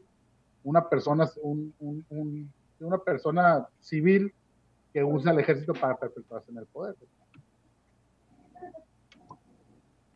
lo veo muy difícil por ese lado. O sea, a lo mejor de otra manera, pero usando el ejército sí se me hace, pues algo, no se me hace muy factible, la verdad. Aquí. buen punto, ¿eh? porque yo no lo había pensado así, pero eh, esperemos que así sea, porque o, que el ejército mismo sea un contrapeso para, para el ejecutivo, que sea un contrapeso, así como, bueno, es, que más bien el, el, golpe de Estado se puede dar precisamente como se hizo en Chile para, para quitar a, ¿cómo se llamaba este presidente de Chile? Salvador Allende.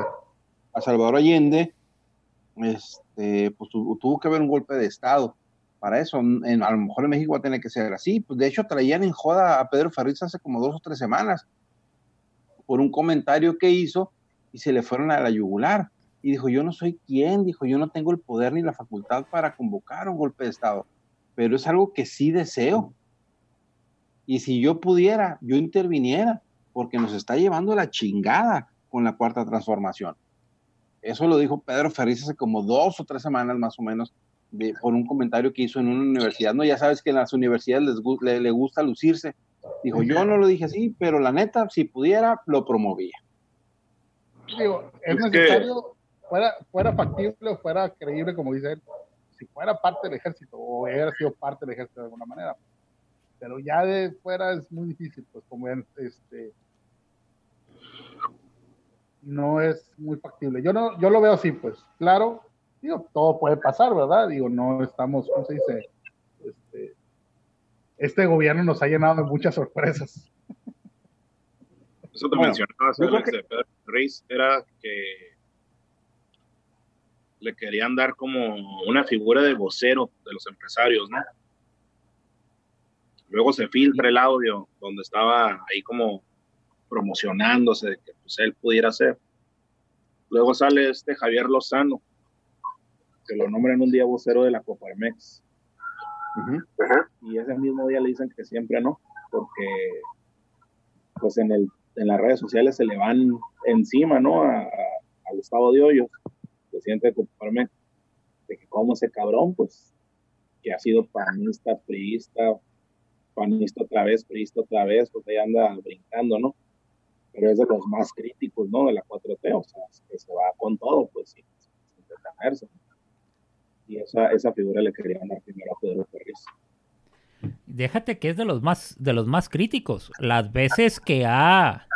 Está el, famoso mini debate que tuvo con el Ackerman y se lo barrió.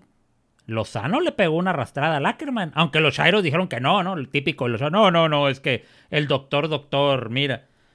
No, o sea, el vato. Y el vato, para acabarla, lo humilló de que cómo es posible que un abogado no, se, no conozca la ley, dijo cuando estuvo hablando de, de las...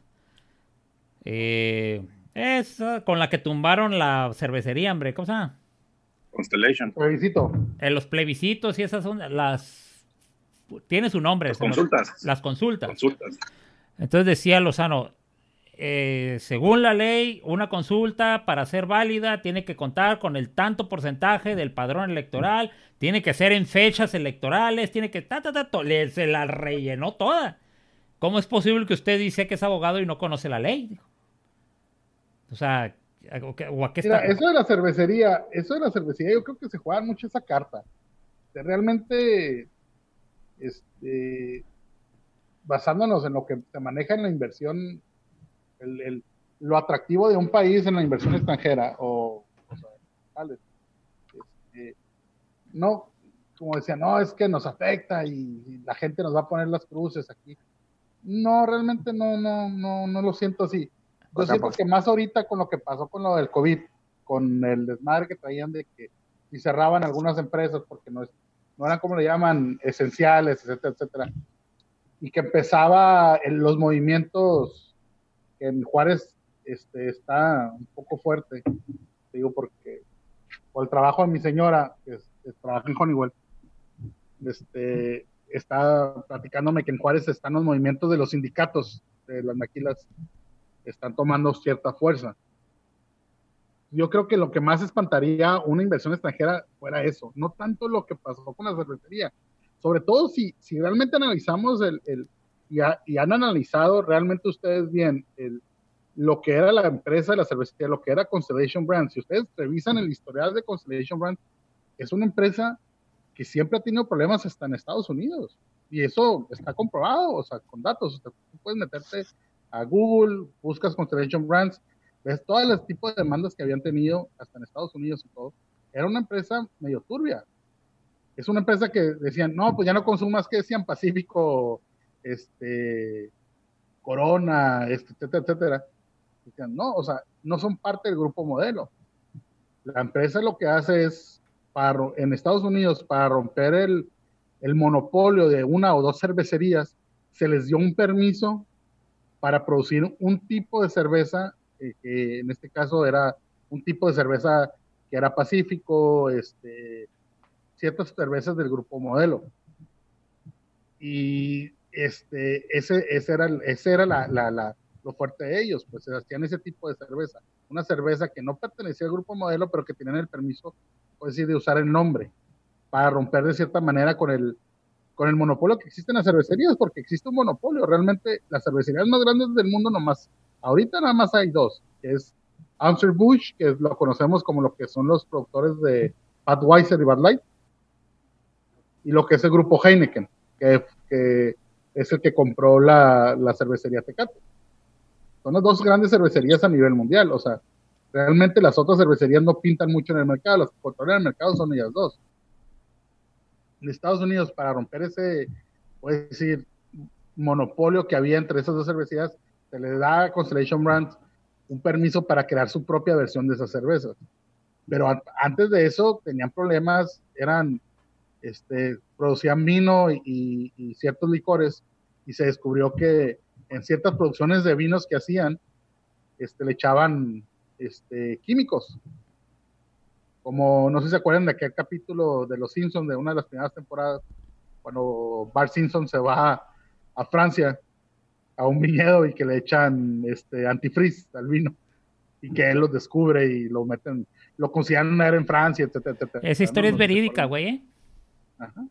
esa historia del antifreeze. tenía ese problema. Ese, ese, ese el antifreeze es verídico, güey. Fue una bronca que tuvieron los alemanes con los franceses. Los vinos, hubo una racha de que el vino alemán estuvo saliendo adulterado con antifreeze. No antifreeze, pues, un químico que también se usa para el antifreeze.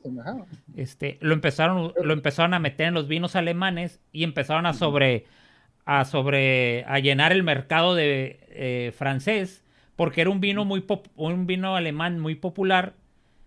Empezó a tener gran demanda, no alcanzaban a cubrir la demanda y empezaron a meterle químico para poder para cubrir la demanda, que hasta la fecha pues la fermentación no se alcanzaba a, terminar y era un acelerador para la fermentación, digo, el proceso era natural, normal, pero le metían el químico ese para para acelerar acelerar la fermentación y poder sacar al mercado esa sobredemanda que había sobre un producto donde la capacidad de producción era así y la demanda del producto era de esta, de esta manera, ¿no? Sí, y hasta la fecha hay vinos de esos. No los pudieron retirar todos del mercado.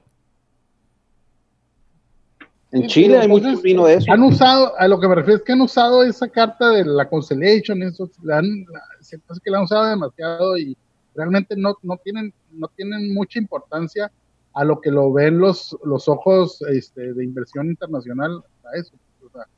es una empresa que realmente no pintaba ni con el empleo ni con la inversión que iban a tener aquí comparado con otras. Yo creo que lo más que pudo, o sea, yo siendo a lo mejor líder de la Coparmex hubiera legado más el hecho de, ¿sabes qué? El problema de los sindicatos que hubiera, que, que se pudieron, que se estaban, que están tomando cierta fuerza por, por lo ahorita de la situación, ¿no? Del, del, coronavirus. Pues. Entonces, se me, se me, hace como que ahí el, el, este joven de Hoyos Walter pues sí. Este, se basó mucho en eso cuando realmente no el impacto a nivel internacional o si iba a afectar la inversión extranjera aquí en México realmente no no no no pintaba. ¿Tú crees que no? No. ¿Tú crees que no manda una, una, una mala señal de decir, sabes qué? este gobierno de la cuarta transformación, si tú tratas de invertir en México, te lo puede tumbar en dos patadas, porque en dos patadas lo tumbó. No, sobre todo por el tipo de empresa. A lo que me refiero es el tipo de empresa que es. Tumbaron un, un aeropuerto también y era una empresa de gran envergadura. Eh, y lo eso es lo que tumbó. estás- bueno, ¿nos vamos a basar en, en inversión nacional o nos estamos basando en la inversión inter- en lo cómo nos ven la inversión en, Los dos son ejemplo de lo mismo, güey. Lo- los dos son- son- es lo no, mismo. no, pero no es lo mismo. O sea, el problema que Ah, tienes, cabrón. ¿por A qué ver. no se han ido? O sea, ¿por qué no se han ido? No, es que es la verdad. O sea, ¿por qué no se han ido las otras empresas? Es que no lo O sea, ves. no, espérame. ¿Qué No, no, no. Ver, es que ¿qué te pasó? estás, te estás siguiendo los, al mercado de que, ah, si lo ve el punto internacional o el punto nacional. Olvídate de eso, güey. Las señales. Inversión que no le gusta al presidente, inversión que te tumbo, sea internacional o nacional. No pasaba lo mismo antes. O sea, es lo que se refieren. ¿Qué Eso pasó es lo que está 20 pasando, güey. ¿Qué Y pasó yo- hace 20 años cuando dijeron que China iba a abrir el mercado? Que abrió el mercado de las maquilas y que Mexicali y que muchas de las de la zona norte de las maquilas que iba a ir se iba a perder la, la inversión industrial porque todos iban a ir a China. ¿Qué pasó? Sí se fueron. No se fueron. ¿Sí se fueron? Se fueron. Sony se fue. Dejó de haber inversión, dejó de haber inversión aquí. No, Dejaron pero sí invertir. golpeó la economía. Lo- mira, lo, lo- mira, eh, eh, es lo que es, es lo que mira, a ver, güey, como como que estás, bueno, a ver, no voy no voy a decir nada. Hay muchas personas que están aleccionadas en función de lo que dice López Obrador. Cuando dice, "Vamos a crecer al 4, me canso ganso." Bueno, pues al 2 y cuando no crecimos ni madre, el vato se le hace muy fácil decir, "Bueno, pues es que es un 4% que no crecimos." O sea, no es ni tanto un, cuanto, un 4% en 100 pesos. No pinta, Sí, dice. pero En el mercado. Ajá, ajá, no pinta. No, espérate, cabrón. O sea, no pinta en el. Pero esos cuatro pesos de diferencia, eso, e- eso que no ha crecido, o dos pesos, impacta en la gente más jodida, en la gente que votó por él.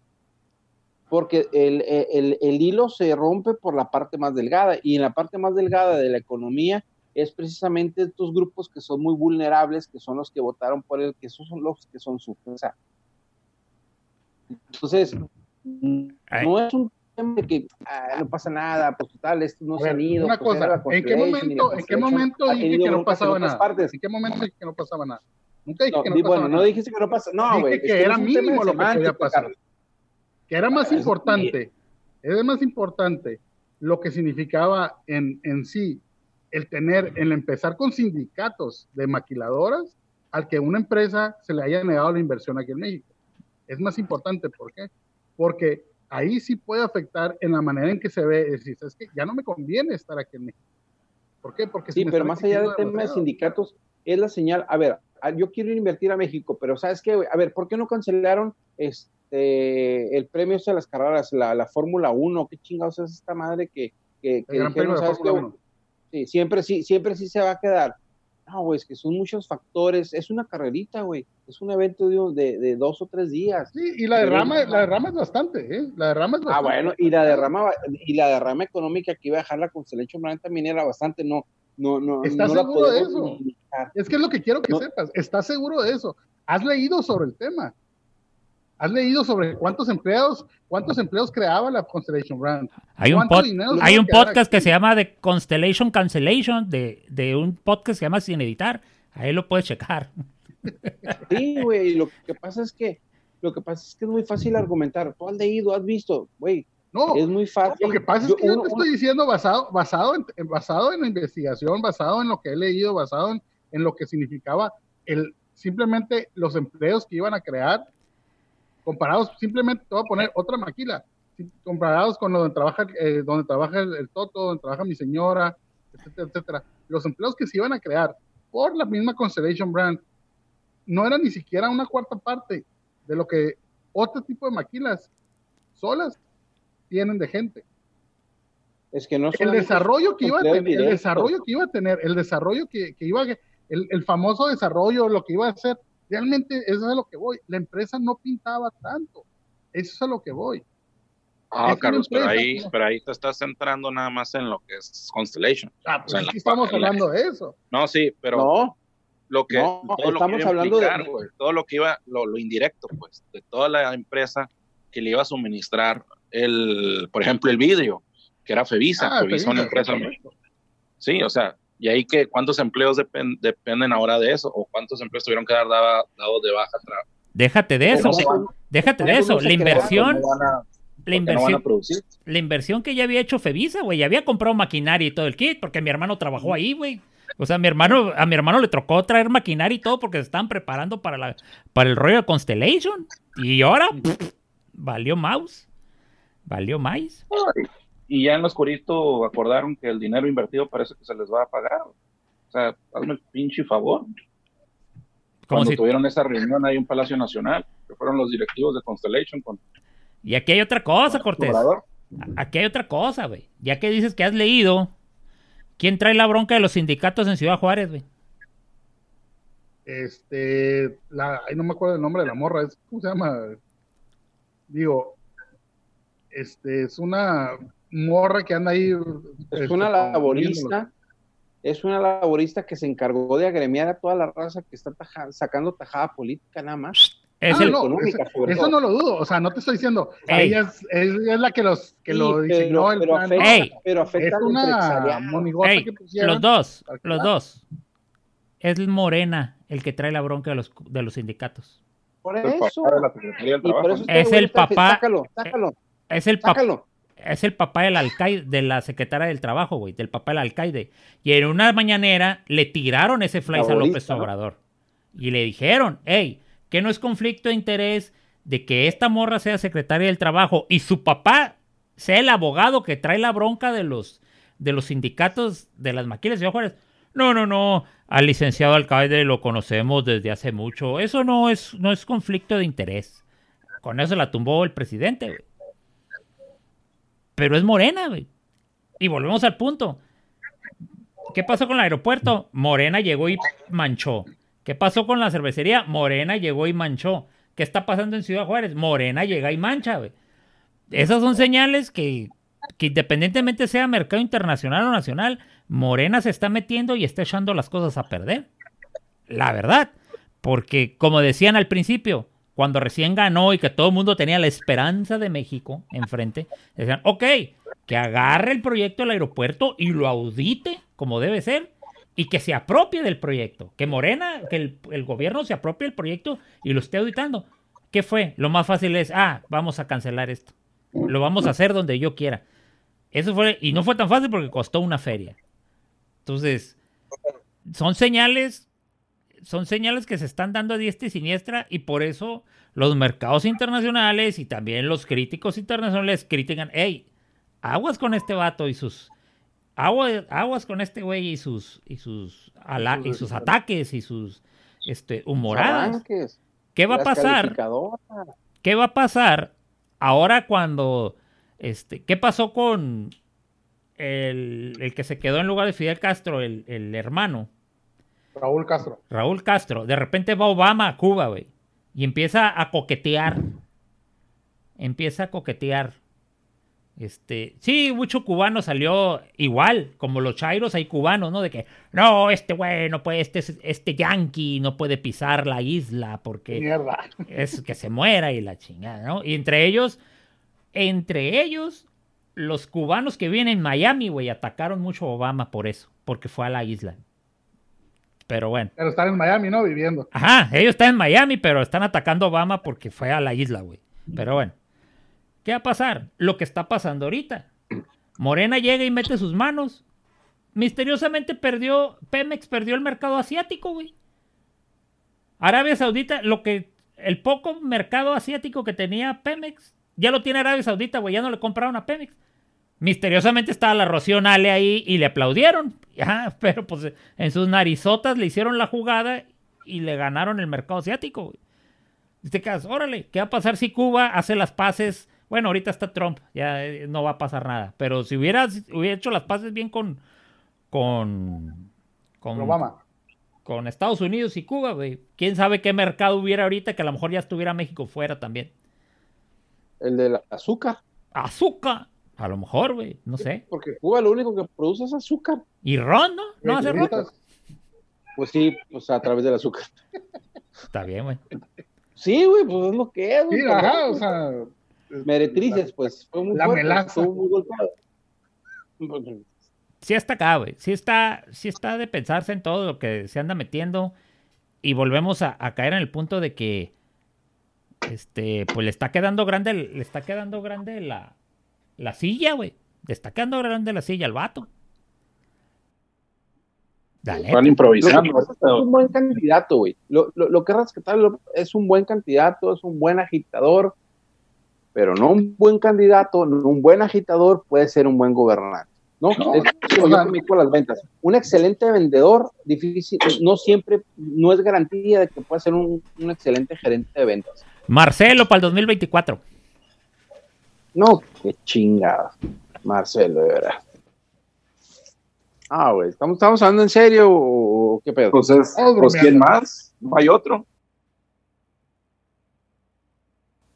¿Qué otro crees tú? De Morena. Pues del No, Mario pues, Delgado, ¿no? O sea, ¿quién es? Nada más. El Gatel. Ahorita. Digo, no, no, no, espérate, espérate, espérate, espérate, espérate, espérate.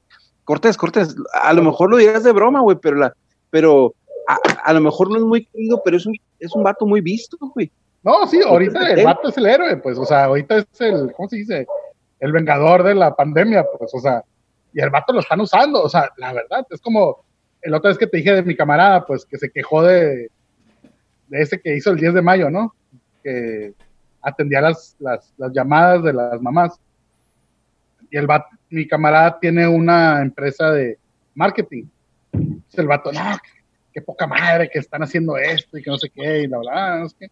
Y le dije, güey, pues, ¿de qué te quejas? No, pues es tu negocio, o sea, simplemente pues, no va dirigido hacia ti, pero es marketing. Cuando me contesta que, que- que el marketing no es mover a las masas, me contesta ese tipo de cosas, ¿no? Y yo, ah, ok, o sea, una respuesta, ¿cómo se dice? Tardía, Muy pues, o sea, de muy un tipo dominguera. ardido, o sea, de que no supo Jairo, pues nada más que no lo sabe. Pero bueno, pues así están estos, as- estos asuntos de, de los chispazos, los nuevos chispazos de la 4T. Y todavía nos quedamos cortos. Este, pero ya es hora de, de ir cerrando este asunto. Esto continuará. Esto continuará, así es. Esto continuará. Pues, durante cuatro años y medio más. De hecho. Pero bueno, pues mi nombre es Jaime Beltrán. Mi Twitter es arroba música y sarcasmo, música con K y sin la A. Eh, y el Instagram es sin editar MX. Mando saludos a Eddie, fiel seguidor, y a Colombia, que nos están escuchando por allá. Saludos. Saludos, raza. Un gusto aquí estar con, mis camaradas, con est- hablando de temas que nos encantan, que nos apasionan, como se podrán dar cuenta. Vamos a la próxima. Eh, mi nombre es Carlos Troches. Me pueden encontrar en mis redes como Troches11 en el Twitter. A mí sí denme un follow, no como al Curos, que no lo sigue nadie, según él. Pero yo sí, a mí sí me siguen. Tocayo. Fíjate que, Bueno, Alex. Alex, Alex, no, no, no, No, ahora no. el tocayo tuyo. Alex, Alex, adelante, por favor. Oye, yo, yo, yo quiero retar a ese, a, ese colombiano que, que supuestamente nos escucha, que se manifieste, güey, que nos siga, cabrón, que nos diga, "Ey, que se le haga bomba a la camisa y que nos siga a ese berraco, este, este culicagao, ¿no? Este, que nos siga, que nos siga. Mi Twitter es arroba alexyanesg. Este, y pues esperamos a ver de, ti, a ver si- a lo mejor escucha el principio, pero si, si en realidad nos escucha, pues nos va a seguir, nos va a hacer algún chiste, decir yo soy el colombiano, este, significa que nos escucha hasta el final. Y mi estimado Cortés, por favor. Muy buenas noches. Mi nombre es Carlos Cortés. Mi Twitter es Cortés Carlos 9. También tengo unos saludos. Este, saludos a 56 Industries, un seguidor ahí, amigo mío. Empresa de suspensiones para, para, No para carros de, de off-road. Ya estás También. cobrando. Ya estás cobrando, para- güey, no nos toca, no nos toca ni una pinche cerveza. Y también para Miguel Palomino. Este, saludos hasta Canadá. Saludos para- que nos- que nos oye. Saludos. ya, hombre, da el, co- da el teléfono a tu compa, güey, no hay pedo que no nos compras una cerveza. Al rato, al rato, al rato. Dice que al rato. Bueno, pues hasta aquí llegamos en esta ocasión. Y les digo, al rayo.